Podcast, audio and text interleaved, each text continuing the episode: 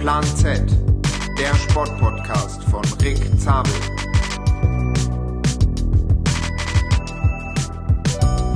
Vriendelijke groeten aan alle mensen die deze podcast luisteren. Ik ben heel gelukkig dat we weer een nieuwe Folge van Plan Z nu opnemen. Dus uh, ja, ik hoop het zal leuk worden.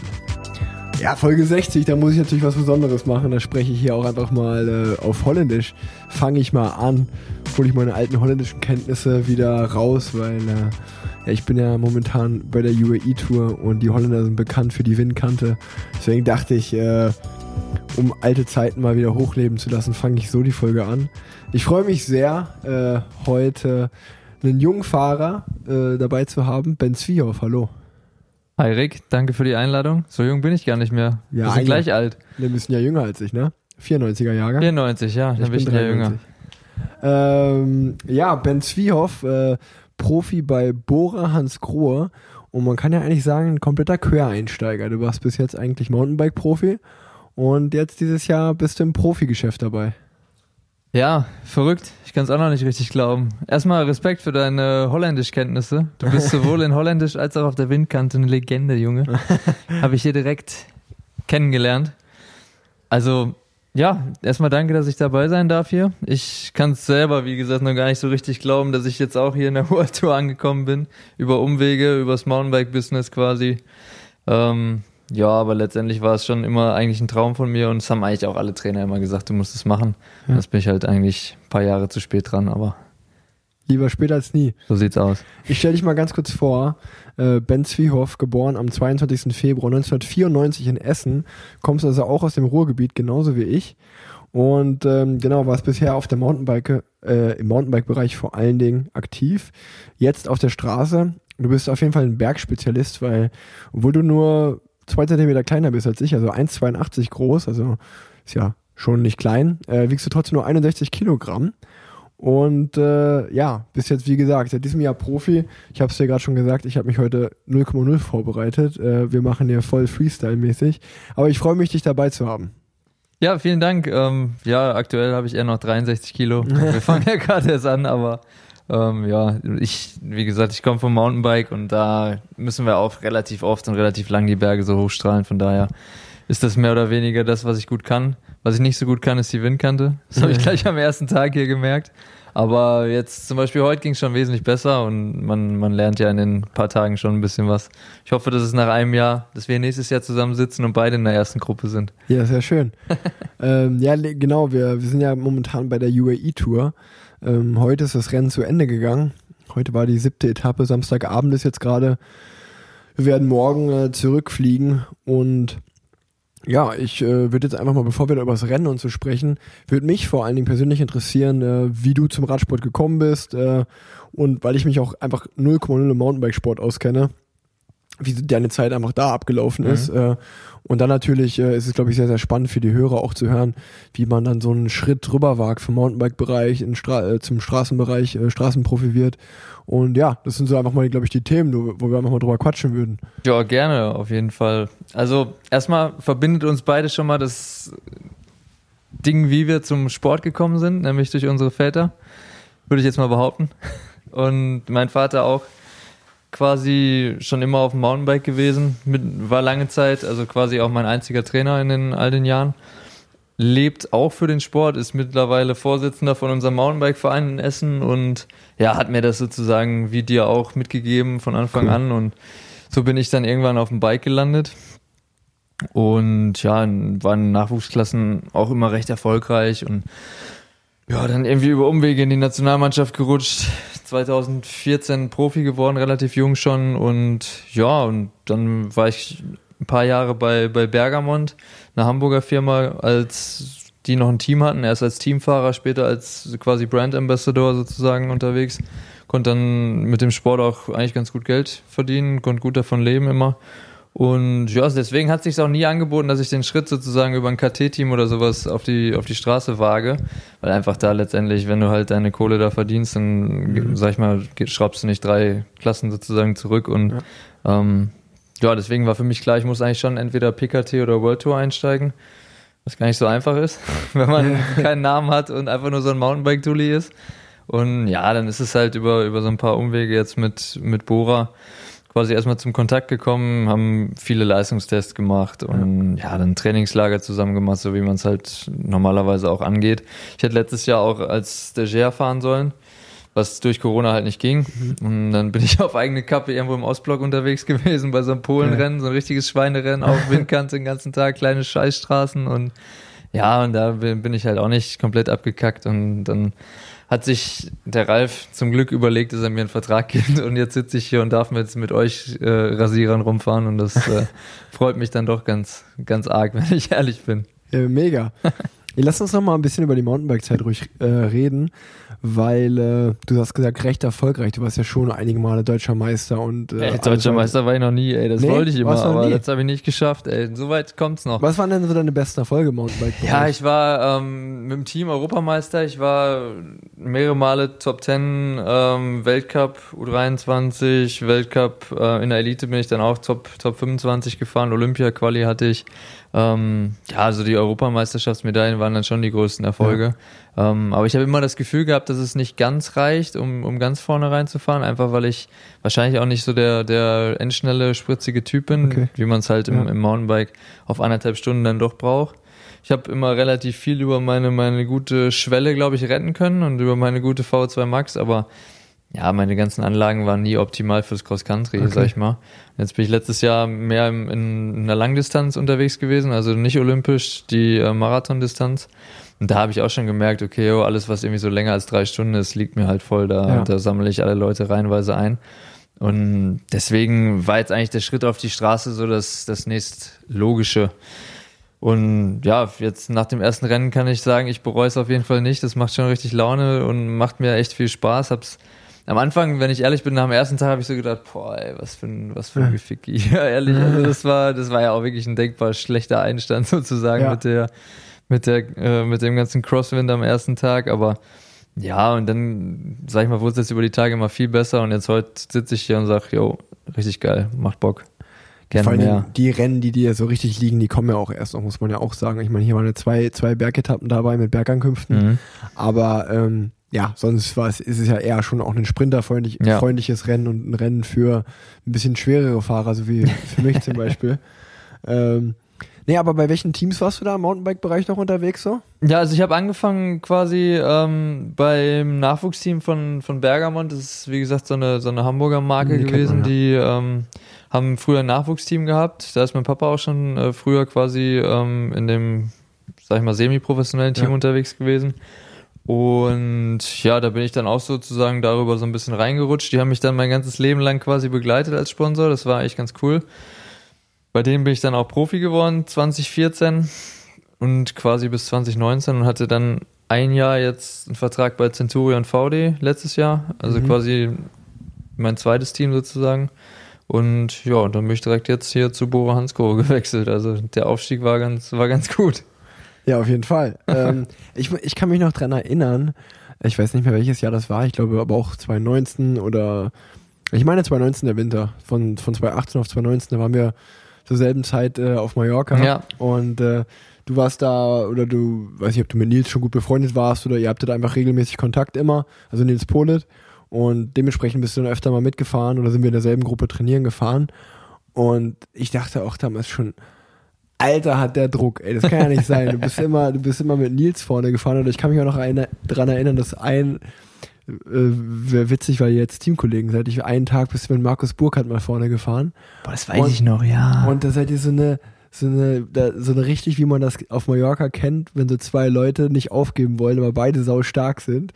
Ich weiß, also wir waren in derselben Gruppe und ich bin, ich habe angefangen Intervalle zu fahren, bin immer so vorne weggefahren und ihr habt mich immer während meinen Intervallen habt ihr mich von hinten wieder eingeholt und dann musste ich wieder vorbeisprinten, habt ihr mich wieder eingeholt und ich dachte, was machen die denn? Ich fahre Intervalle und die fahren in der Gruppe einfach schneller als ich. Bin ich richtig aufgeregt und irgendwann war ich fertig und bin halt in der Gruppe wieder war in der Gruppe und die sind irgendwie noch, keine Ahnung, 20 Kilometer länger einfach nebeneinander hergebolzt. Und äh, dann, und Bogi ist ja eigentlich auch dafür bekannt, dass es ein Drauftreter ist im Training, wenn der fit ist. Und äh, also Markus Burkhardt. Und ich glaube, äh, da hat er aber auch erstmal mit den Ohren geschlackert, als er gesehen hat, ey, mit oh. neben wen fahre ich hier eigentlich gerade? Also hätte ich nicht gedacht, dass der, dass der einfach dagegen hält und sich den nicht abhängen kann. Äh, so. Wirklich, die Story ohne Scheiß, die, die ist erstmal witzig, dass du die noch kennst. Also da hätte ich, hätte ich jetzt nicht dran gedacht, dass du das noch weißt. Aber über die Story rede ich mit meinem Physio Thorsten Walter tatsächlich immer noch heute, weil das eigentlich so ein geiler Tag war, wie wir alle, der war nämlich auch dabei in der Gruppe noch. Ja. Und das war eigentlich voll der geile Trainingstag, so mit, mit allen zusammen, hat voll Spaß gemacht und super Wetter. Und da weiß ich noch, ich glaube, wir, Burgi und ich sind echt eine Dreiviertelstunde oder so, sind Ja, wir da vorne ewig. geballert und ich habe immer nur 350, 360 auf meinem ja, Ding ja, stehen ja. gehabt und dachte, alter Burgi, nimm noch mal jemand raus. Und dann war das so, wie du sagtest, keiner hatte Bock irgendwie aufzugeben und wir sind dann gefühlte 50 Kilometer einfach eine Führung gefahren. Wahnsinn. Und man muss aber auch sagen, Burgi, der alte Sack hat gesagt, ähm, ja, wenn der, wenn der Rick jetzt hier seine Intervalle fährt, oder was nie, jetzt einer von beiden hat gesagt, wenn der Rick seine Intervalle fährt, den ärgern wir jetzt. Ja. Und dann wurde es immer schneller und dann haben wir irgendwann einfach gedacht, komm, fahren wir weiter. das war auf Ah. jeden Fall ein geiler Tag so. Und ja, aber das in dem Winter weiß ich auch noch, da habe hab ich Nils ja quasi zufällig im äh, Barcelo auf Mallorca getroffen. Und ja, es war voll cool, dass ihr mich dann direkt mitgenommen habt. Und da habt ihr beide mir auch schon gesagt, Junge, du musst eigentlich auf die Straße gehen. Das Ja. ist, du bist verschenkt auf dem Mountainbike. Ja. Und witzigerweise war es dann damals auch schon so, ähm, dass ja, über sechs Ecken hab, hat der Fonzi das ja so ein bisschen eingeleitet. Bastian Marx vom Besenwagen hat so ein bisschen da äh, auch eine Rolle gespielt, äh, die Connection herzustellen. Und ja, ich sag mal, das war damals so, so eine wahnwitzige Idee von uns, dass wir das machen irgendwie. Aber ich hätte da halt wirklich nicht dran geglaubt, dass das irgendwie klappen könnte. Und jetzt ja, sitzen wir zwei Jahre oder was später hier und ja, quatschen Ja, war- hier ein bisschen in UAE. Fall, genau, und es war auf jeden Fall schon, also es war sehr beeindruckend. Also ähm, Ja, danke. Dein, deine, deine, ich, also du hast auch damals nicht nur nicht nur die Führung. Ich weiß auch noch, dass du einfach, glaube ich, allgemein trainiert hast, äh, wie äh, ja einfach äh, extrem viel trainiert. Das war beeindruckend, Ja. wie viel du trainiert hast und äh, auch mit was für Geschwindigkeit und was für Werten und so. Und ja, da weiß ich noch, dass ich ganz oft mit Nils auch geredet habe, gesagt habe, ey, also äh, der, also du hast ja sicherlich jetzt, wenn man über eine Stunde oder wenn man einen Leistungstest macht, äh, deutlich bessere Werte als ich und deutlich bessere Werte als viele Profis im Feld. Dann, da sagt man halt so, ey, wenn der aus dem Mountainbike-Bereich kommt, der wird sicherlich sein Rad auch gut steuern können. Ähm, also eigentlich äh, gibt es keinen Grund, warum so ein Talent nicht äh, in, der, in der World Tour fahren sollte. Ähm, und ja, auf jeden Fall cool, dass es geklappt hat. Ähm, du hast ja jetzt auch gerade schon äh, Basti Marx und Thorsten Walter kurz erwähnt. An der Stelle können wir auch mal kurz einen Shoutout machen an, Ja, an Max Walter. Max Walter, Bikefitting, Beste. Genau.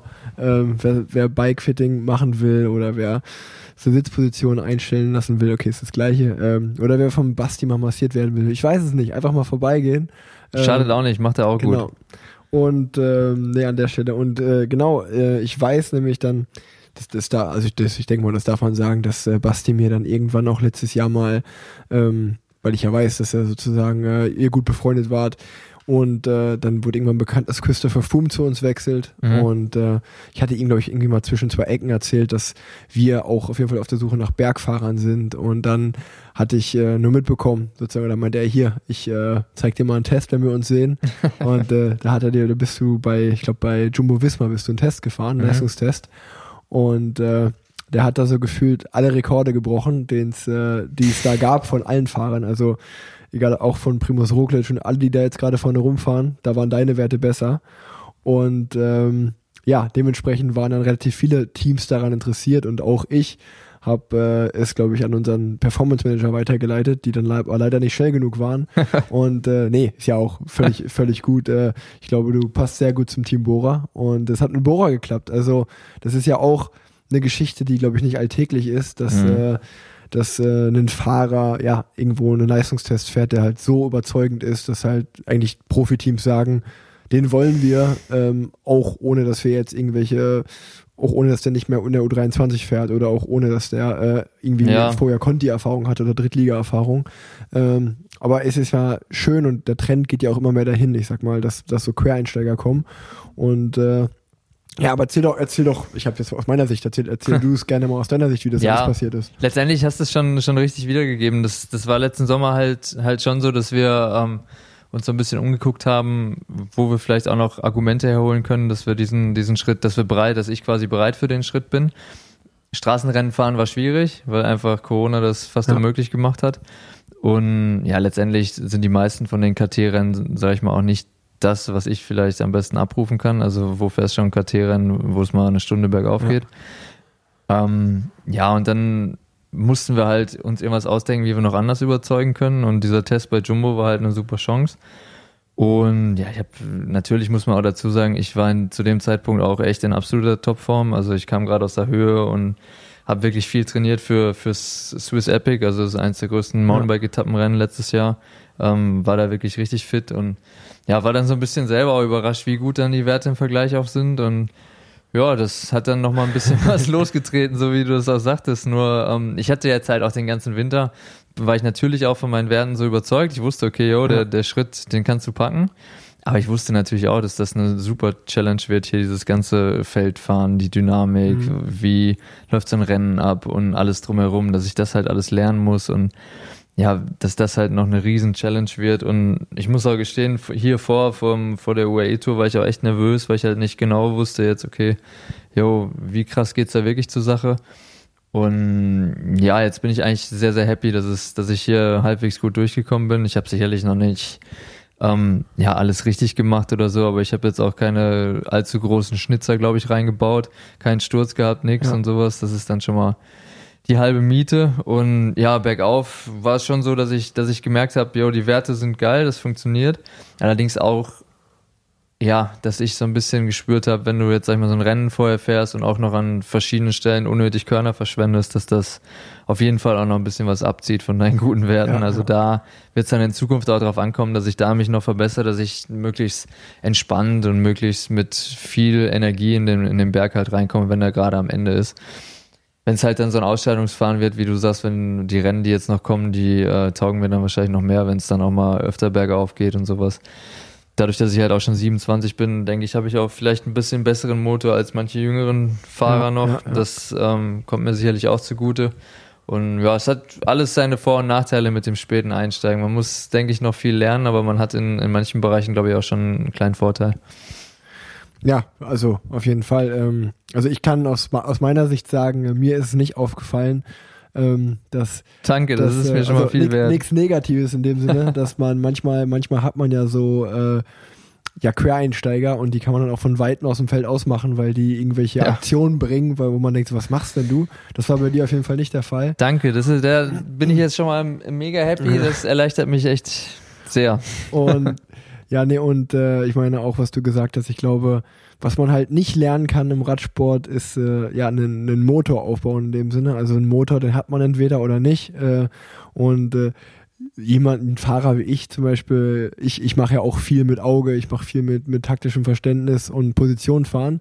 Und das sind alles Dinge, glaube ich, die man, ja, vielleicht einen gewissen Instinkt braucht man da auch schon für, ja. aber das kann man alles bis zu einem gewissen Punkt lernen. Aber wenn man nicht, ja, die Kraft hat, äh, den Motor hat im Endeffekt, um da mitzufahren, äh, dann, dann bringt ja die, das, das beste Auge nichts. Von daher ja. ist, glaube ich, den Teil, den du mitbringst, auf jeden Fall der wichtigere.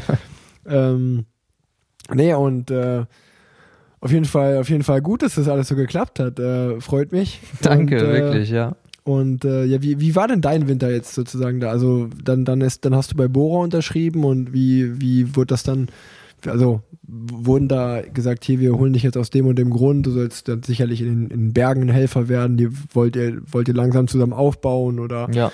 äh, wie, wie ist da der, der Plan so ein bisschen?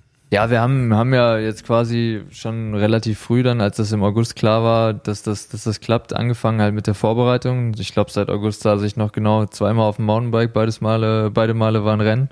also ähm, ja, habe dann quasi mich komplett aufs Rennrad gesetzt, dass ich die Position reinkriege, mich an die Schuhe gewöhne und so den ganzen, den ganzen Krimskrams.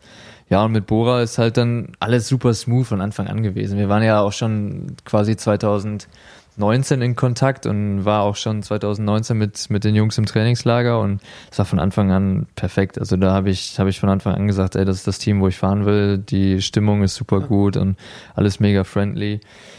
Ja, ich sag mal, als deutscher Bergfahrer bist du da, sag ich mal, auch nicht ganz falsch aufgehoben und das mit, mit den ganzen anderen GC-Fahrern harmoniert super gut und ich glaube, das hast du auch hier im Rennen wieder gesehen mit Emu, Conny und mir. Das, das passt einfach gut. Und ja, ich, ich bin jetzt erstmal als Berghelfer eingeplant. Ähm, ich denke aber, dass ich äh, an manchen Tagen auch durchaus ein bisschen offensiver fahren darf, so wie jetzt mhm. äh, hier am Langenberg ja. auch. Dass dann einfach klar ist, okay, oh, ich bin vielleicht jetzt nicht fürs Finale geplant, aber wenn jetzt irgendwie vier vor, vorm Ziel was geht, kann ich ruhig mal fahren. Und das sind alles, finde ich, für so einen Einsteiger, für einen Quereinsteiger schon ganz coole Aufgaben so, ne? Also Voll. ähm, ich bin da jetzt auch quasi überrascht gewesen, wie viel mir hier schon zugetraut wird und finde das eigentlich mega geil so und ich bin bin jetzt auch der letzte der dann irgendwie da anfängt und sagt ich will jetzt irgendwie hier direkt auf GC oder keine Ahnung was fahren nee ich will mir einfach dem Team helfen ich will im Zweifel den Jungs helfen dass die oben am Berg als erstes ankommen und das ist jetzt erstmal fürs erste Jahr so die Challenge dazu noch ein bisschen von deinem Auge lernen dass äh, ja dass ich mir von Fahrern wie dir oder vom André was abgucke noch und ja und dann sehen wir weiter, was dann noch, noch daraus wird. Aber ich freue mich drauf, dass ich jetzt die nächsten Jahre hoffentlich mit euch allen Ja, hier ja. eine Menge Spaß und hoffentlich auch ein bisschen Erfolg haben werde. Ja, sicherlich. dann wird es Genau. schon cool. Ja, Genau, wir sitzen nämlich hier gerade und nehmen den Podcast auf und André wuselt da links irgendwie rum und keine Ahnung, was er schon wieder macht. Was machst du da eigentlich? Was machst du? Reiseanmeldung. Ja, wir fliegen ja morgen zurück nach Digitale Deutschland. Reiseanmeldung. Scheiße, die muss ich auch noch machen. Ja, ich auch. Ähm, Angela Merkel, wenn du zuhörst, ich mach das noch. Wir machen das noch, genau. Ähm, nee, und dann, äh, wie, wie, wie war das dann? Also du hast gesagt, im August noch zweimal auf dem Mountainbike hast du eine Offseason gemacht, hast du den ganzen Winter eigentlich schon trainiert, richtig? Und äh, wer, wer Also- ist denn dein Coach eigentlich bei Bora? Äh, erstmal, mein Coach ist Helmut Dollinger. Okay. Ähm, mega cool. Auch, also ist ja quasi der erste Coach, den ich außer meinem Papa in meinem Leben habe, Ja. quasi. Und mega gut. Also es harmoniert auch super. Und Heli ist voll der entspannte Typ. Also mit dem kannst du echt über alles reden. Und wenn du, sag ich mal, morgens aufstehst und sagst, boah, heute fühle ich mich nicht, äh, lass mal nur zwei Stunden machen, sagt er, nee, dann mach nur eine Stunde. Und also wirklich super entspannt. Und ja, ich sag mal, das letzte Rennen von uns war, glaube ich, Anfang Oktober ähm, im, auf dem Mountainbike. Und dann habe ich relativ sofort danach auch rausgenommen, war mit, mit meiner Verlobten noch in Mailand und habe da ein bisschen äh, Mailand noch bereist, haben ein bisschen gechillt, sind ein bisschen runtergekommen beide nochmal und dann, sag ich mal, habe ich zu Hause noch zwei, drei Wochen ruhig gemacht und so ab November ging es dann wieder los, weil letztendlich war für mich klar, ich will bei den ersten Rennen auch schon halbwegs in Form sein.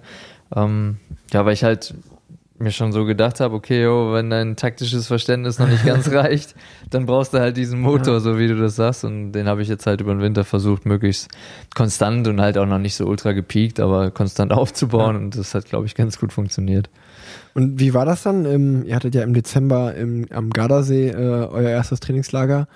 Wie, wie, wie ist das dann so, wenn man, wie du sagst, mit 27 eigentlich so ein bisschen schon als schon nicht mehr als ganz junger Profi, aber äh, Quereinsteiger dahin kommt und dann auf, ich meine, klar, die Deutschen kennst du wahrscheinlich alle, Ja. äh, und äh, aber ich meine, ein Peter Sagan oder so äh, ist ja schon auch erstmal was Ja, Besonderes. ja, klar. Also das war ja letztes Jahr äh, quasi, als ich als Gast im Trainingslager war, schon für mich total unwirklich, weil ich quasi alle ja nur aus dem Fernsehen Mhm. kannte sozusagen. Und da habe ich aber schon quasi mit den deutschsprachigen Jungs eigentlich einen super Draht aufgebaut. Ähm, auch jetzt quasi Patrick Konrad, Gregor Mühlberger, Emu, Lennart, die waren halt 2019 ja auch schon da und ja, haben mich da schon so ein bisschen bestärkt und, und mir auch da echt weitergeholfen.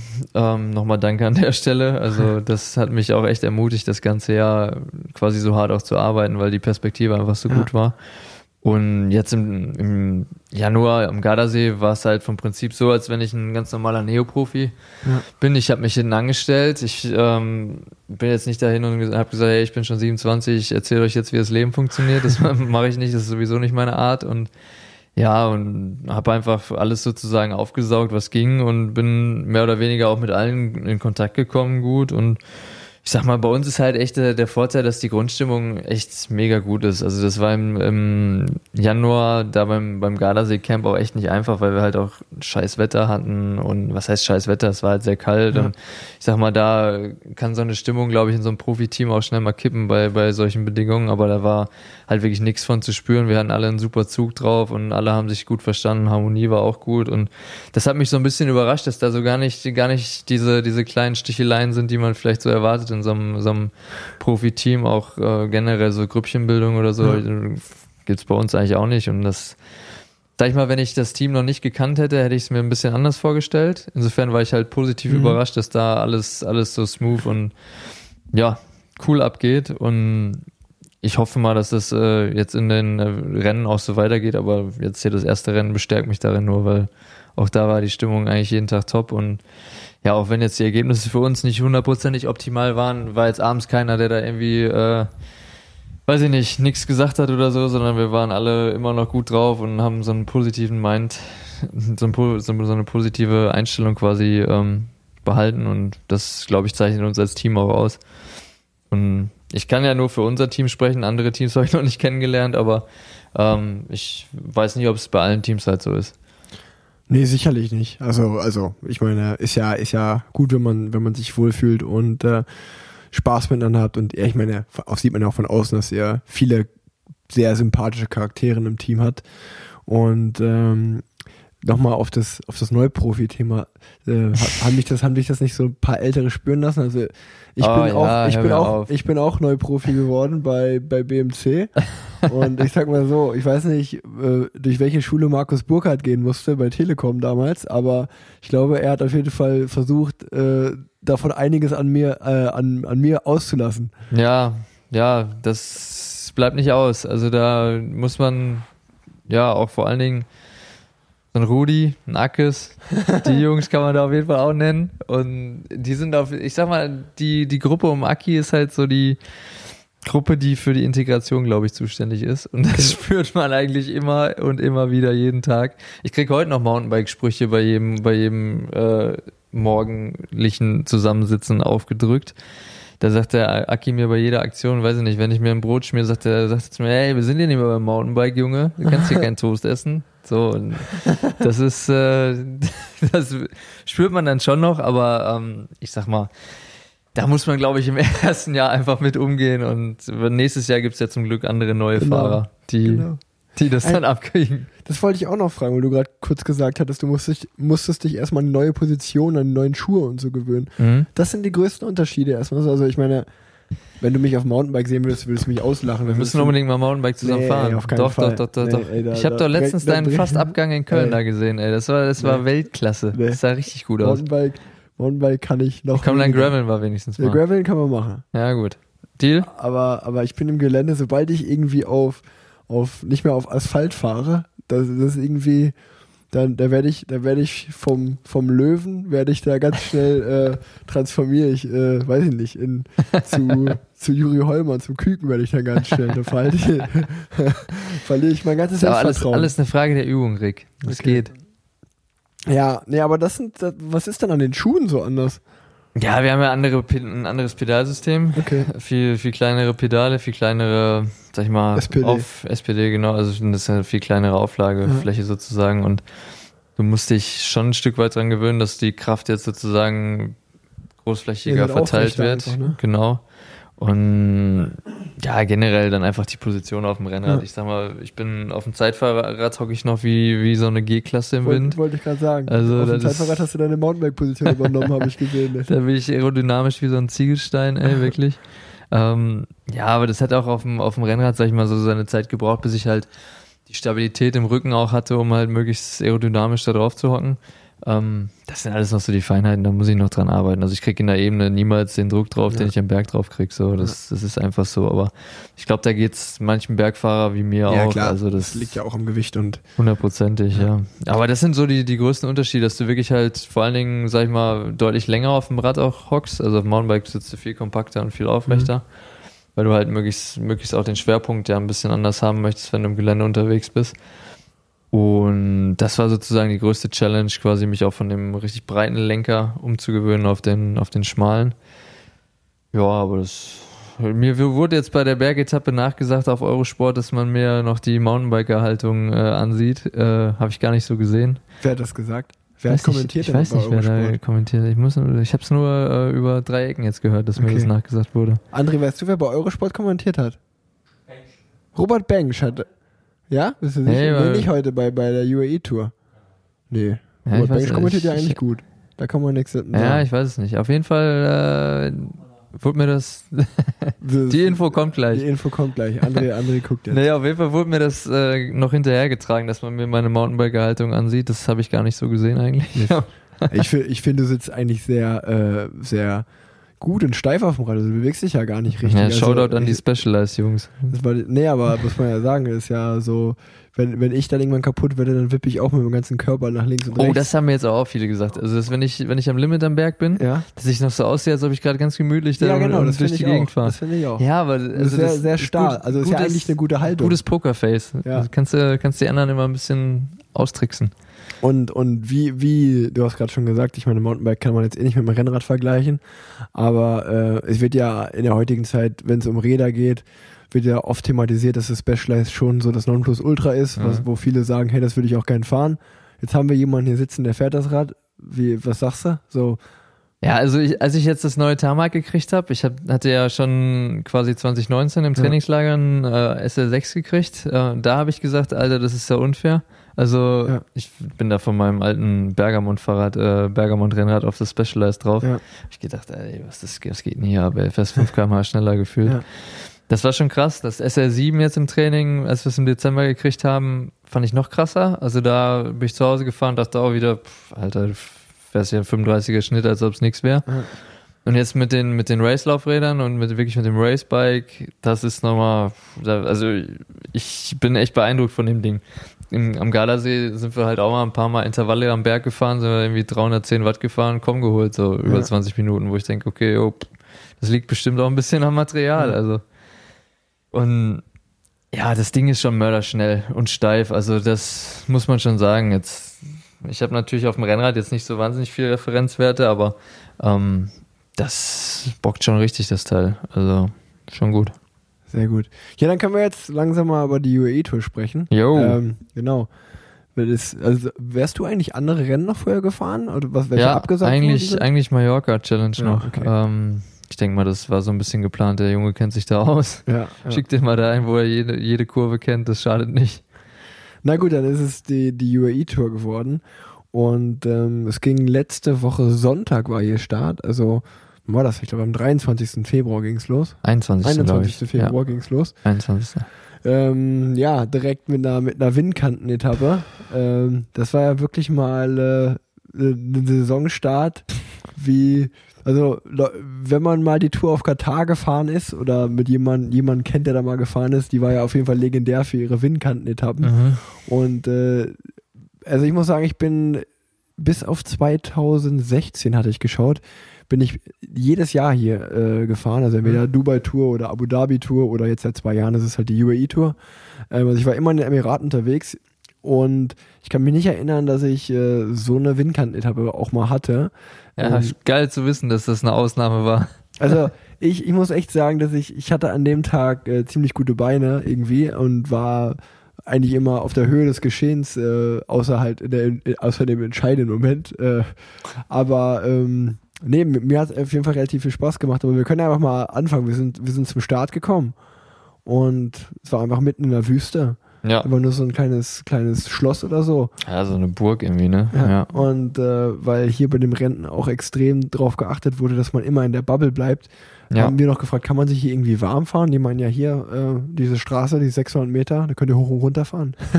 das war es auch, das hat natürlich auch keiner gemacht. Das heißt, wir haben uns dementsprechend irgendwie wie beim Juniorenrennen schon 20 Minuten vorher an den Start gestellt, Jeder. um vorne zu stehen.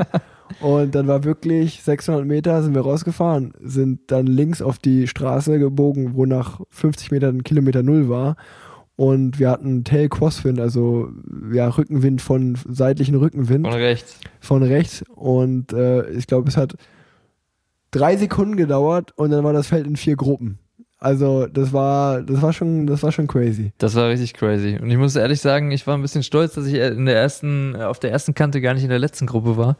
Vielleicht lag es auch dran, dass ich vorne gestartet Ja, bin. Aber ich bin, ey, ich bin nur in meinem Leben gefahren. Wirklich, ich, ich kenne das ja vom, vom Mountainbiken, Ja. geht's ja immer so ab am Anfang, aber da fährt man sich, wie du sagst, auch noch warm vernünftig und wir haben uns da die Beine in den Boden gestanden und dann ging's los und ich dachte, alter Falter, bin ich, bin ich auf, äh, auf den ersten Metern noch über so einen scheiß Randstein Ja. gefahren, diese Kackdinger, Ja, die hier die Katzen- Straße diese Katzenaugen, die begrenzen, die Katzenaugen. Kat- äh, bin ich mit meinem Finger auf den auf äh, auf die Vorderradschaltung gekommen und hatte erstmal das kleine Blatt drauf. Da äh, hätte Julian mich vermöbelt für. Und dann musste ich erstmal wieder, wieder klarkommen und war dann dementsprechend nicht mehr ganz so gut positioniert. Aber dann irgendwie nach, nach weiß ich nicht, fünf, sechs Minuten ging es dann klar. Ich habe mich dann ohne Erfahrung mit meinem Motor, glaube ich, einfach nur gerettet. Ja. Und ja, es war ein, der ganze Tag war ja vollkommen Vollgas die ganze Zeit. Ich hatte dann hinten ähm, am Ende, kurz bevor wir auf die Zielrunde quasi gekommen sind, hatte ich, ähm, war ja wieder Windkante und da hatte ich noch einen Defekt, Vorderraddefekt. Musste noch wechseln, bin noch durch die Kolonne geballert danach und das war echt, äh, der erste Tag war echt übel. Also da bin ich auch komplett schwarz ins Ziel gekommen. Ja, man, also um die Hörer da jetzt auch ein bisschen mitzunehmen, also wir sind dann wirklich von Kilometer Null ging es auf die Windkante in vier Gruppen. Ähm, ich glaube, die erste Staffel waren nur 15, 16 Fahrer. Mhm. Von, von, von unserem Team hatte André, der alte Kantenfuchs, war in der ersten Gruppe. Ich glaube, sonst waren bis auf Christopher Froome und Oma Goldstein waren dann äh, alle in der zweiten Staffel. Und wir sind dann aber relativ schnell zu der ersten Staffel wieder hingekommen. Das heißt, wir waren dann eine Ja. größere Gruppe vorne. Und ähm, da ging es dann relativ lang zur Sache, keine Ahnung, bis Kilometer 30 oder so. Ja. Ich weiß nur noch, dass ich irgendwann mal runtergeguckt habe nach 20 Minuten und 23 Kilometer oder so hatte. Also äh, hatten wir da auf jeden Fall einen ganz guten Schnitt. Äh, und äh, hatte aber erstmal fast ein Herzkasper, weil äh, ich, also so einen Start war ich auch schon nicht mehr gewöhnt. und nee, dann ist wie, wie so oft, äh, ist dann aber wieder alles zusammengekommen. ja. Und dann haben wir erstmal ein bisschen gechillt und ich weiß nicht, wie bei euch die Ansage war, weil ihr hattet ja, ihr habt ja eigentlich auch den Zug verpasst, genauso wie wir. Bei uns war die Ansage dann, ich, wir sind dann durch eine Stadt gefahren, dann war eigentlich erstmal 50 Kilometer Gegenwind Ja, angesagt. voll Gegenwind, Ja, stimmt. und äh, dann wurde gesagt, okay, also die Etappe war 170 Kilometer und dann war bei Kilometer 103 sollte es dann links weggehen, Richtungswechsel und dann musste man ab da wird es wieder Windkante Ja. geben. Dementsprechend waren wir alle relativ relaxed. Ähm, dann gab es aber einen Zwischensprint bei Kilometer 65 oder so war das. Und wie gesagt, es war kompletter Gegenwind eigentlich. Aber da sind wir so ganz leicht links weggefahren. Auf einmal hatten wir so, ja, äh, wie, wie so ein bisschen, bisschen äh, Kantenwind. Aber auch nicht Seite. krass eigentlich, Aber auch nicht also- wirklich krass, ne? Aber auf jeden Fall wurde dort auf diesen Zwischensprint gefahren und Quickstep, äh, während alle anderen so ein bisschen gepennt haben, Ja. sind die auf den Zwischensprint gefahren, haben gesehen, okay, das Feld ist jetzt ganz schön aufgereiht und haben einfach mal durchgezogen. Und auf einmal waren wir wieder in vier Gruppen und Gruppe zwei bis vier ist zurückgekommen und äh, die erste Gruppe haben wir aber nie wieder eingeholt. Nie wieder gesehen. Wir sind, wir sind, glaube ich, dann bei Kilometer 103 war, waren unser Team wieder eigentlich versammelt in der ersten Gruppe und wir sind um unser Leben gefahren, auch mit euch zusammen. Also Ja. wir, wir waren ja die einzig, der Bora und Israel waren die einzigen Teams, die da richtig zusammengearbeitet haben. Viele andere Teams, die nicht dabei waren, äh, waren auch nirgendwo. Ähm, und ja, wir haben dann, glaube ich, wirklich 20, 30 Kilometer vom Ziel, als wir auf der Voll. Schlussrunde waren, haben wir dann eingesehen, okay, äh, wir sind bis auf 50 Sekunden rangekommen, hatten dann aber einen massiven Motorplatzer bei uns in der zweiten Gruppe hinten, da waren alle tot. Und dementsprechend ist dann die erste Staffel mit 8,5 Minuten Vorsprung angekommen. An Ja, Tag. wir haben, wir haben auch noch gefunkt und gefragt, ob wir fahren sollen Ja. und dann kam nur die Ansage, bringt nichts, GC Ja, ist dann, ja. fertig. So, und dann habe ich so gedacht, ey, du fährst ja den ganzen Tag um dein Leben, nur um dann 30 vor Ziel auf einmal die Säge zu streichen und zu sagen, oh, okay, das war's jetzt. Das hat mich aber auch gewundert. Also ich meine, selbst Movistar mit Valverde und so viele Teams, die keinen vorne hatten, da ist ja niemand gefahren. Wir sind ja dann wirklich spazieren gefahren ab dem Moment. Ja, ja, das also war innerhalb, Ausrollen. innerhalb von wenigen Kilometern war halt Rennen vorbei. von einer Minute war, also wenn man jetzt auch im Nachhinein die Gesamtwertung schaut, wenn man weitergefahren wäre und man hätte es vielleicht auf zwei, drei Minuten gehalten, dann hätten wir vielleicht noch, keine Ahnung, einen der ersten zehn, Ben Hermanns war jetzt, Ja, glaube ich, auch. 13. in der Ja. Gesamtwertung. Der hat man aber, da wird, es waren ja wirklich alle so tot, dass niemand mehr gefahren ist. Sind einfach ins Ich glaube, viele, viele Teams haben einfach gefunkt, das klappt nicht, wir, Ja, wir können ja, nicht mehr, fertig. Ja, so. war schon, war schon verrückt. Ja, dann war zweite Etappe, ähm, war dann Zeitfahren. Tja, Ähm, da, da, da kann ich eine lustige Story von, von mir erzählen, weil wir sind nach der ersten Etappe fahren wir zurück, sitzen im Auto und dann äh, habe ich nur auf einmal sagt der Sportleiter zu mir, willst du morgen auf dem Straßenrad ein 56er oder ein 58er Blatt fahren? und ich gesagt, das ist mir, das ist mir echt völlig egal, was, was für ein Kettenblatt ich fahre, ist mir völlig egal. Ist ja halt Zeitfahren. Und dann habe ich mir aber nochmal, dann habe ich gesagt, aber warte mal, was hast du gerade gesagt? Auf dem Straßenrad? Morgen ist doch Zeitfahrrad. Ja, aber ähm, da gab es Probleme bei der Anreise. André und dein Zeitfahrrad ist nicht mitgekommen. Und jeder, der weiß, dass äh, Filippo Ganna hier mitfährt, der momentan eine Klasse für sich ist im Zeitfahren, wenn man da auf dem Straßenrad fahren muss, auf ich dem wollte gerade 13 sagen, da habt ihr Kilometer schon mal auf die Karenzzeit geguckt, ne? da muss man auf jeden Fall gucken. Ey. Auf jeden Fall haben wir dann improvisiert und äh, wir haben die Startzeiten so gelegt, dass André als erster gestartet ist und der ist dann mit dem Zeitfahrrad von Oma Goldstein gefahren, der als letzter gestartet ist. Und ich bin als vorletzter gestartet und Matthias Brendel als zweiter vom Team. Ne, du vom Brendel somit, das dass ich das. Zeitfahrrad vom Brendel dann benutzen durfte. Und äh, ja, also Dafür war, warst du richtig fix unterwegs, Junge. ja, es ging. Ne? Also Du warst schneller als ich. ja, gut, aber äh, hatte, einen guten Tag. Also für, für, wir, können, wir können ja, ich bin ja da offen bei sowas. Ich glaube, ich bin 13 Kilometer war das Zeitfahren. Ich hatte 15 Minuten 13 am Ende auf dem Tacho mit 430 Durchschnittswert. Ja gut, dann ist War- klar, warum du schneller warst. War auch, war auch echt überrascht, war meine Leistung, muss ich sagen. Nicht schlecht, ja, ist gut. Da, da, da wusste ich, okay, äh, läuft eigentlich schon ganz okay, der Motor. Ähm, das vor allen Dingen war ja. wichtig, dass ich halt Fumi und André geschlagen habe im Zeitfahren. Das war mir das Wichtigste. Und, ja, scheiße, ich bin mit Aki um, um Bier gefahren, ey. ja, Ja, ich durfte aber nicht schneller als 3,50 fahren. okay. Da war die Ansage, du sollst jetzt nicht alles rausfeuern. Und dann habe ich gedacht, ja, das, das reicht schon, das reicht schon, das reicht schon. Und dann komme ich jetzt hier so 15, 15,30 hatte ich, glaube ich. Ja. Dachte so, ja, okay, oh, das passt. Der Aki fährt keine 15,30, dann kommt der rein. 15,25. Ah, und ich so, verdammt. ey, scheiße, ey. Jetzt, das kann ich mir wieder 18 Wochen lang anhören. Habe ich ihm ganz schnell äh, gesagt, er soll auf mein Zimmer ein Bier bestellen. Ja, Und dann war es das. geil. ja, da. Ja, ich, ich sag ja, ich habe die Aerodynamik wie ein, wie ein Ziegelstein. Der André hat gerade gesagt, er war auch schneller. André kann man ja leider nicht verstehen ohne Mikro. Deswegen muss ich das ja mal hier nachtragen. Ähm, ja, hast du jetzt eigentlich mal geguckt, wer da kommentiert hat? Weißt du das jetzt? Und ah, er hat gefragt. Mal schauen, ob wir noch während dieser Folge die Antwort kriegen. Wenn nicht, wenn nicht, dann, nach, dann so. auch egal.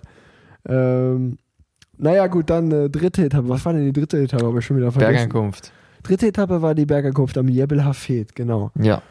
Und ich muss sagen, da kann ich nur wieder, äh, ja, komm, An- André kommt jetzt gerade mit dem Telefon. André zeigt mir jetzt in diesem Moment das ja. Carsten Miegels und Bernhard Eisel haben da kommentiert. Alles klar. Dann, Dann weiß ich Bescheid. äh, liebe, Grüße, liebe Grüße an der Stelle. von mir auch. Ähm, Ich versuche mir das hört, abzugewöhnen. hört, mal auf, hört mal auf, den den Ben zu dissen. ey. Was soll denn das? ja, die haben nein, nee, nee, gedisst hat mich da keiner. Ich versuche Nee, mir das abzugewöhnen, dass, dass man mir die Mountainbike-Haltung ansieht. Aber ich glaube, das, das seht ihr auch in 100 Jahren noch. André sagt, ich soll einfach die Spacer rausnehmen. Witzig war auf jeden Fall auch, dass, also ich habe mir hat auch jemand eine Sequenz geschickt vom Zeitfahren noch, als äh, Bernhard Eisel gesagt hat, ja, hier kommt Rick Zabel ins Ziel, der hat sich halt auch einen ruhigen Tag gemacht. Und ich war voll am Anschlag, als ich durchs Ziel gefahren bin. 430 Watt, er hat sich heute einen Ja, Lauen gemacht, der, schön der hat easy. wahrscheinlich Auf einem nur fremden ja, Zeitfahrrad. aufs Ergebnis geschaut, genau. Geil wäre gewesen, wenn du wirklich noch mit einem Zeitfahren zu vom Brendle gefahren wärst. Ah, ja, der, Der hat ja, auf jeden Fall was gehabt. Wäre die UCI wieder ja, der gekommen. wäre der wär, ist ja aber österreichischer Meister. Ich weiß, das meine ich ja. Also, ah, naja. Jetzt- Nee, genau, dann war dritte Etappe. Äh, Jebel Hafed. Ähm, ja, das war auch eine Etappe, da gab es für mich nichts zu holen, das war für mich nur durchkommen. Aber wie war das denn für dich als Bergfahrer, die erste, die erste Bergankunft? Warst du nervös? Ja, voll, voll. Also das hat mich an dem Tag Minimum mal 15 Watt gekostet, meine Nervosität. Also da bin ich ganz sicher. Ja, es war ja klar auch, ähm, dass gerade auch die Anfahrt zum Berg extrem wichtig wird da. Und dass es jedes Jahr da auch ein ziemlich krasses äh, Positionsgeringe gibt. Dass da sehr, sehr viel ähm, ja, über Posi geht sozusagen. Und ja, Emu, Emu sagt es im Auto zu mir, es gibt äh, kaum eine größere Challenge eigentlich jedes Jahr, als äh, quasi unter den ersten zehn in Jebel Hafed reinzufahren. Und dementsprechend war ich halt auch sensibilisiert quasi dafür, dass die Anfahrt auch schon richtig hart wird. Und da muss ich sagen, da haben uns die Jungs richtig geil reingebracht. Also da unser Sprintzug hat da echt gut, gute Arbeit geleistet und quasi Conny, Emu und mich auch richtig weit vorne in, in den Berg gebracht. Wir sind dann mehr oder weniger unter den ersten 15 sogar reingekommen, was mich überrascht hat, so als, als Rookie quasi, dass das geklappt hat. Ähm, ja, und dann ging es da eigentlich ganz gut zur Sache. Ich bin dann, mein Auftrag war dann mehr oder weniger halt so lange wie möglich bei Emu und Conny zu bleiben. Ähm, Conny hat dann relativ schnell äh, gemerkt, dass er quasi keinen besonders guten Tag hat und hat dann ein bisschen ruhiger gemacht. Und Emu war dann ja super vorne platziert, habe ihm dann quasi bis, ich glaube, vier vor Ziel, viereinhalb vor Ziel oder so, habe ich ihn dann noch unterstützt. Und dann einfach gemerkt, okay, yo, jetzt ähm, weißt du auch nicht genau, wie es oben weitergeht, wie steil wird es noch. Und ich wollte dann auch nicht, nicht komplett oben einbrechen und habe gedacht, komm, fährst lieber auf Nummer sicher hoch, dein, dein Tempo und habe dann die Gruppe fahren lassen und bin dann quasi eine Gruppe später mit den Jungs angekommen oben und Emu ist dann an dem Tag ja auch Vierter geworden, was für uns als Team auch echt gut war und das, das quasi ähm, dass wir halt sehen, dass Emo auch schon konkurrenzfähig am Berg ist. Und ja, ich sag mal, für mich ist cool zu sehen, dass ich, dass ich halt so einem Fahrer wie, wie Emo auch schon helfen kann. Jetzt gleich bei der ersten Rundfahrt und da als Berghelfer sozusagen nicht verschenkt bin. Und hat mir auf jeden Fall echt viel Spaß gemacht. Also, das war, wie du sagst, schon eher was für mich. Nicht dieses ja. im flachen Gebolze. Und da habe ich auch dann mal gemerkt, dass die Watt pro Kilogramm wirklich helfen. Also, schon das war so, sozusagen der erste Tag, wo ich dann auch richtig Spaß hatte an dem Ganzen. Glaube ich, glaube ich. ja, der Berg ist, der Berg ist so räudig. Also ich, ich, äh, ich muss sagen, dass die Anfahrt dadurch unten durch den Park, das, das mag ich ja immer noch. Mhm. Ähm, und ich wir haben es jetzt auch mit unserem Team geschafft, das dritte Mal in Folge. Letztes Jahr mussten wir den zweimal fahren, da gab es zweimal eine Bergankunft ja, an den Berg und dieses Jahr halt wieder. Und äh, wir hatten eine ziemlich ähnliche Mannschaft mhm. und wir haben es dreimal in Folge geschafft, als äh, erster äh, sozusagen unseren Bergfahrer reinzubringen. Also wir waren dieses Jahr waren wir auf 1, 2 und 3 rein und auch letzten beiden, letztes Jahr über die beiden Male. Ähm, leider ist unser Bergfahrer nie so ganz weit vorne rausgekommen, aber wir sind wenigstens, also unser Job vor dem. An euch lag's nicht. An uns lag's nicht, genau. Nee, und äh, da war genau, also Emo Buchmann wird Vierter an dem Tag, starke Leistung. Florian Stork wird Siebter, auch richtig eine super stark, starke ja, Leistung. Richtig stark. Gute äh, Besserung an der Stelle, genau, das kommt gleich Besserung noch. an der Stelle, das kommt gleich noch, zwei Etappen später oder drei Etappen später. Genau, dann wäre jetzt schon mal Etappe 4, dann der Tag danach ähm, gab es dann Ortwe Ortswechsel. Die ersten drei Tage wurden eigentlich alle in Abu Dhabi gefahren und dann äh, sind wir weiter hoch ins Land gefahren Richtung Dubai Air. Ähm, dann gab es die erste Sprintankunft die längste Etappe war es, glaube ich, 210 Kilometer. Glaube ich auch ja. mit Abstand die langweiligste, weil. Ja, das war echt langweilig. Keine Spitzengruppe wollte wegfahren und wir sind eigentlich den ganzen Tag so ein bisschen rumgepimmelt. Das ist ja wirklich gar nichts passiert, ne? Und äh, ja, dann gab es am Ende Sprint Royal. Ja. Ähm, ich glaube, äh, ihr wart mit Pascal Ackermann Sechster. Ja. Wir, wir haben eigentlich äh, einen ganz guten Leader erwischt an dem Tag. Mhm. Äh, leider dann aber ein bisschen gerangelt, unglücklich ge gelaufen am Ende, dann doch noch sozusagen mal im Finale eingebaut gewesen. André äh, Zwölfter, glaube ich, geworden den Tag. Da waren wir auf jeden Fall nicht ganz zufrieden mit unserer Leistung. Ähm, und dann war aber auch klar, so, so sind jetzt sind noch drei Etappen. Ähm, dann kam nochmal ein Tag für dich, der Jebel ja. erstmal, Etappe 5. Der war, das war ein cooler Tag, muss ich sagen. Also da war, war quasi mein Auftrag, dass ich so ein bisschen gucke, dass ähm, keiner von den von diesen Stage-Huntern in, in die Gruppe geht. Also das jetzt, sag ich mal, ähm, ja, wir haben so ein bisschen auf ähm, natürlich auf Ineos und Education First geguckt, dass da auf jeden Fall keiner geht und halt so ein bisschen geschaut, ähm, ja, dass ähm, ein paar Kandidaten halt nicht, nicht in die Gruppe gehen und dann am Berg ähm, äh, ja, habe ich halt so ein bisschen auf die Neos-Jungs aufgepasst. Ähm, wir hatten halt eventuell überlegt, dass ähm, da vielleicht eine frühe Attacke kommt. Mm, das war sozusagen meine Challenge.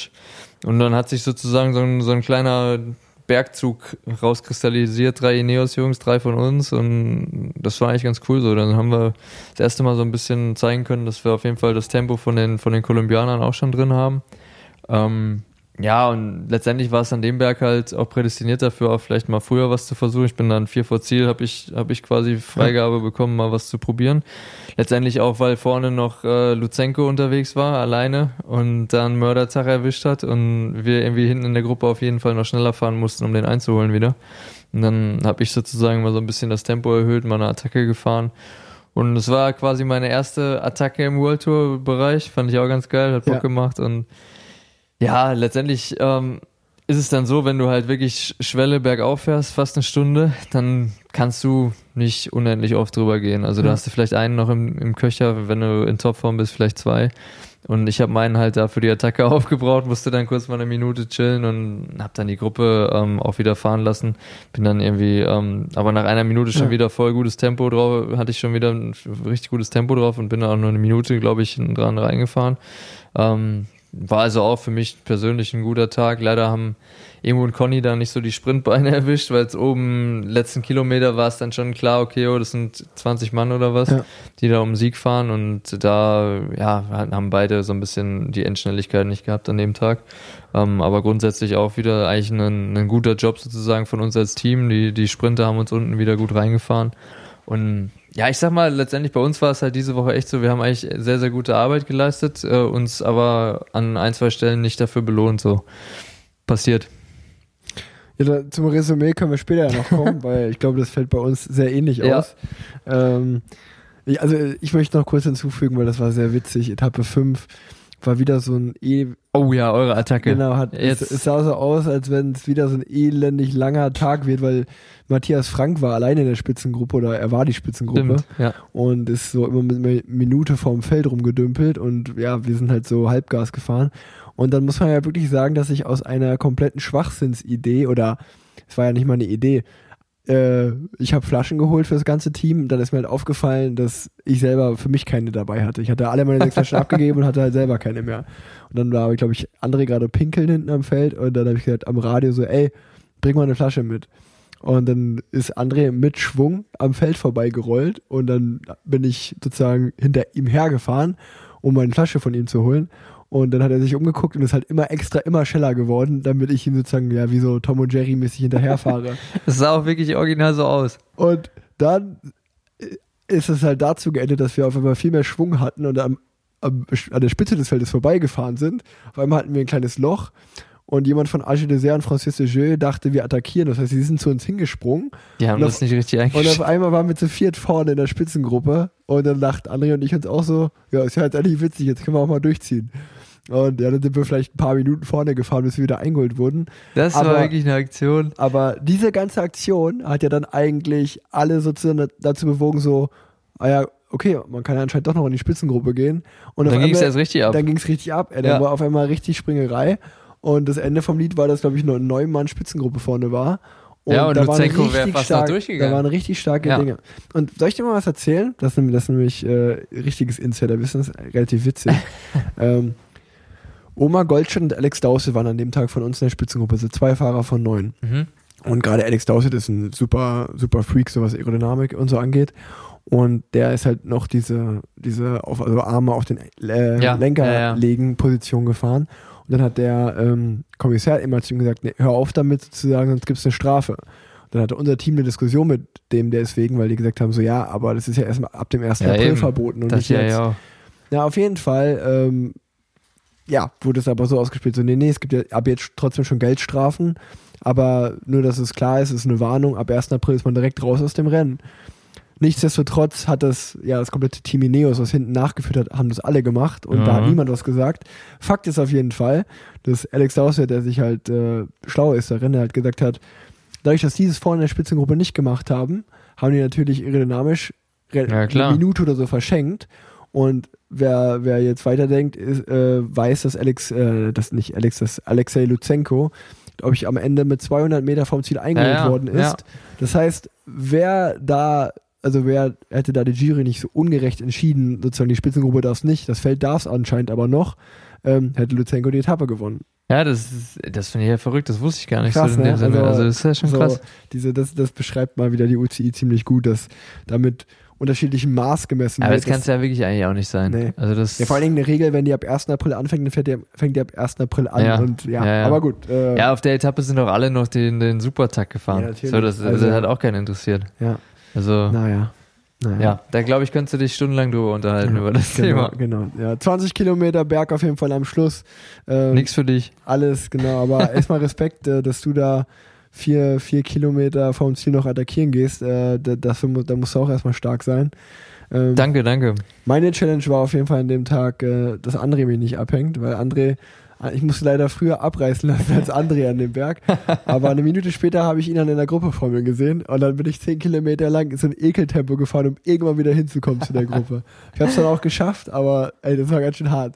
Ich, also ich bin auch, ich bin auch meinen Best, Stundenbestwert gefahren da. Echt? Hab trotzdem zwölf Minuten verloren, aber auf, auf, auf euch da vorne. Ja, aber das ist doch so ein prädestinierter Berg dafür, ne? Ja, das ist ein krass, ey. Scheißding, ey. Also den, den fand ich fast räudiger als den Jebel Hafid, der ging Ja, schneller rum. Ja, ja. Naja, gut. Ja, und dann äh, können wir es ja jetzt schnell machen. Äh, Etappe 6 und 7 waren wieder ein Sprint. Bandsprints, ja. Ähm, Wir haben wieder eigentlich einen ganz guten Leader beide Tage hinbekommen. Die Ergebnisse wurden auch immer besser. Ähm, einmal Platz 8 für André, einmal Platz 6 für André. Ähm, also fange ich mal mit dem Resümee also ein bisschen an. Ähm, ich glaube, wir hatten jetzt klar, die erste Etappe hat natürlich direkt viel versaut, was die Gesamtwertung angeht. Für uns alle. Ähm, äh, ben Hermanns war unser Bester in der Gesamtwertung auf Platz 13. Ähm, und ja, den Sprint auf, an Tag 1 gab es dementsprechend auch nicht. Es sind drei Sprints geblieben. Wir sind 12., 8., 6. Ähm, gewesen. Und eigentlich ähnlich wie du es, glaube ich, gerade schon gesagt hast, sind wir vielleicht mit dem nicht mit einem super Ergebnis jetzt fahren wir nach Hause, was wir uns erwünscht hätten, aber vor allem mit der Art und Weise, wie wir gefahren sind, sind wir, glaube ich, sehr Ja. zufrieden. Und äh, darauf lässt sich aufbauen. Es war ja erst das erste Rennen, es kommen noch viele. So Von daher aus. war es ein schöner Einstieg in die Saison für, für mich und für uns, kann man sagen. Ja, ich glaube, so ähnlich, so mehr oder weniger fällt es bei uns halt auch aus. Also wir haben auch einen großen Aufwand betrieben jeden Tag eigentlich und ja, uns letztendlich nicht hundertprozentig dafür belohnt, aber vor allen Dingen äh, Aki und Emu, die sind schon sehr, sehr gut gefahren und haben auch rein von, von der Art und Weise, wie sie gefahren sind, gezeigt, dass sie auf jeden Fall ganz vorne mitfahren können. Und ich glaube, da lässt sich drauf aufbauen. Das ist halt ganz oft im Sport so, dass dann irgendwann der berühmte Knoten einfach mal platzen muss und dann geht's wieder wie von alleine. Und ich glaube, Mhm. das wird bei euch so sein, das Ja. wird bei uns so sein. Und jetzt lass uns mal die Saison abwarten, was da noch kommt. Wie geht's bei dir weiter? Ich fahre nächste Woche Strade Bianche. Ja, stimmt. Darf auch schon direkt mal einen Klassiker fahren. ja. Geil. Ja, ich äh, weiß nicht, ob ich nächste Woche immer noch sage, geil, aber mal gucken. Das wird den ganzen Tag ein ordentlicher äh, Positionskampf, glaube ich. Und ja, die, die Gravel-Stücke machen mir keine Angst als Mountainbiker, aber halt das Posi-Fahren vorher wird, denke ich, schon ganz gut abgehen da. Aber gut. Ja. Mein, mein erstes, erstes Jahr, wenn es mal nicht so hinhaut, dann ist das auch so. Also schauen wir mal, was da rumkommt. Ja. Nee, genau, bei, bei mir geht's äh, Paris-Nizza steht als nächstes an. Das geht auch nächste Woche Sonntag schon los. Bin ich auch noch nie gefahren, immer die Rennen. Ja, du bist noch nie. Paris-Nizza ich gefahren. bin immer die Rennen in Italien gefahren, immer Tirreno und so, aber Ja, Paris-Nizza das erste Mal. Aber da höre ich Ja, auch schon kannte, viele, kannte. Hör Ganz ich- viel kannte. höre ich schon viel Horror-Stories, von daher bin Ja. ich mal gespannt. Also er kann sich mal mit dem Conny auch drüber unterhalten. Der hat mir auch schon von Paris-Nizza erzählt, dass er Tage dabei hatte, wo er, wo er schon eine halbe Stunde gekriegt hat, wegen der Kante. Also schön Wind, Regen, geil. Ja, Für dich ist bestimmt nicht so freu schlecht. Ich freue mich auf jeden Fall. Nee, ähm, nee und sonst, äh, genau, morgen, morgen geht's nach Hause. Äh, für mich geht's nach Köln. Und äh, du hast dich ja dazu entschieden, äh, das, das Profifußballerleben äh, zu leben am, am, am Phoenixsee in Dortmund. Äh, Ja. Wie sieht das aus? Wie fährt, wie, wie fährt man da, sieht man da die BVB-Spieler und fährst du immer so um den See rum, dass du auch da Ich hoffe, dass ich, also ich, ich laufe ja eher morgens um den See. Also Okay. mich triffst du da eher joggend, ähm, wenn ich mal einen Morning Run oder so mache. Läufst ähm, du da morgens auch rum einmal? Ja, ja. Ach echt? Ja, ab und zu schon, ja. Krass. Also, ja, jetzt nicht, nicht regelmäßig, aber also ich, ab und an mal baue ich das ins Training schon ein. Ich hoffe immer, dass ich mal Mats Hummels irgendwann treffe, aber ähm, bisher ist er mir noch nicht über den Weg gelaufen. Über uns wohnt ein Dortmund-Spieler, der ist eigentlich ganz cool, Brasilianer. Ähm, ja, und sonst, wir, wir sind quasi ja deswegen, meine Verlobte und ich, dahin gezogen, dass, ähm, ja, weil wir, ähm, ich komme aus Essen, sie aus Menden im Sauerland. Ja. Und das hat sie einfach angeboten. Das liegt auf der Hälfte genau. Ja. Und ja, letztendlich, ich fand es schon immer cool am Phoenixsee, sie auch. Und dann, ich sag mal, wenn man jung ist, ist das da, glaube ich, ganz geil. Ähm, ob ich da in 20 Jahren noch leben will, weiß ich nicht. Ja, muss ja noch nicht wissen. Das äh, wird sich dann zeigen, aber ähm, ja, jetzt so. Gucken wir mal, wie es dann vor allen Dingen wird, wenn ähm, die Restaurants und so weiter auch wieder aufhaben ja, dürfen. Dann glaube ich, äh, wird es da auch ganz cool sein. Und ich hoffe mal, dass man dich dann auch öfter mal noch wieder da Ja, trifft im werden- Sommer. Wir werden, wir werden sicherlich mal im Sommer eine Runde zusammen fahren. Ja, ich, safe, bin, ey. ich bin mit André letzten Sommer mal eine Runde von Köln nach, nach Unna gefahren. Das ist ja, wie gesagt, mein altes Trainingsgebiet da. Ja, ich fahre da immer noch sehr, sehr gerne Rad. Ähm, ist echt super schön da, total unterschätzt. Ja, dann gehen wir dreimal ins Sauerland. Ja, total unterschätzt das Ruhrgebiet auch da, die Ja, Ecke. voll, voll. Und ähm, nee. Du hattest, was mich auch noch interessiert, äh, du hast gesagt, ihr seid verlobt. Wann ist denn die Hochzeit geplant in Corona-Zeiten? Ähm, ist ja nicht so easy. September, ja, wir hoffen auch. Wir Okay. beten jeden Tag, dass das klappt, aber ähm, ja, ist, glaube ich, nicht äh, selbstverständlich, dass das funktioniert. Also wir warten mal ab. Ist ja, sag ich mal, was, bei euch war es ja auch ähnlich, oder? Also war es auch nicht so easy, oder? Wir, haben, wir haben es super kurzfristig gemacht. Also bei Ja, uns war es also- wirklich innerhalb von drei Wochen eine spontane Wollte ich Entscheidung. gerade sagen, ne? Und Also, dann, also bei uns hattet war eh nur eine kleine, ne? Genau, bei uns Ja. war die, ich glaube damals durften 50 Personen, war Maximum. Mhm. Die haben wir auch ausgeschöpft, aber ähm, Ja. es war wirklich der engste, engste Kreis nur. Dann, ihr habt im äh, Larivé Hotel dann Genau, gefeiert, ne? genau, ja, genau. ja, das äh, gehört das nicht dem Vater von Marc Klausmeier? genau, Ja, Nutrition, alter Sponsor von mir. richtig, genau. Shoutout an ihn ja, nochmal. die, die, die Dortmunder Gang, die hält auch zusammen. Ja, voll, ey, da gibt's, also die Connection, die habe ich da über den Markt schon kennengelernt, also da ist eine Clique, Wahnsinn. Ja, ne, sehr, der, der Familie Klausmeier. Äh, eine sehr, sehr, sehr nette, liebe Familie, glaube ich, der auch meine Familie sehr viel zu verdanken hat. Und wir können, zum Glück können wir das, glaube ich, unsere Freunde nennen. Ähm, das ist aber ein anderes Thema. Äh, genau, bei dir geht es in Italien weiter, bei mir geht es in Frankreich weiter. Ähm, ich freue mich auf jeden Fall, dass das geklappt hat. Äh, Ja, ich mich auch. Ich denke mal, äh, viele Hörer werden dich jetzt äh, besser kennengelernt haben und vor allen Dingen noch sehr, sehr viel von dir hören in Zukunft. Ja, hoffen wir es Ähm, mal. Ich bleib äh, dran. Hast du noch irgendwas, was du besprechen willst? Irgendwelche Fragen oder irgendwas? Eigentlich nicht, nö. Also, Wir können auch kurz Omnop per Newsblatt besprechen. Oh ja, das können wir noch machen. War Klassiker statt Ja, heute Burgi auch. ist heute gestürzt. Ja, das habe ich gar nicht mitbekommen. Ja, ja, also der, dem geht's aber, glaube ich, ganz gut so. Ich habe es gerade nur am Essenstisch mitgekriegt. Okay. Ähm, Nils, Zehnter geworden. Ja, ja. Also, Ja, unser, unser, unser neuer Klassiker-Kapitän ist Dritter geworden. ich weiß, ich hab's gesehen, ey, boah.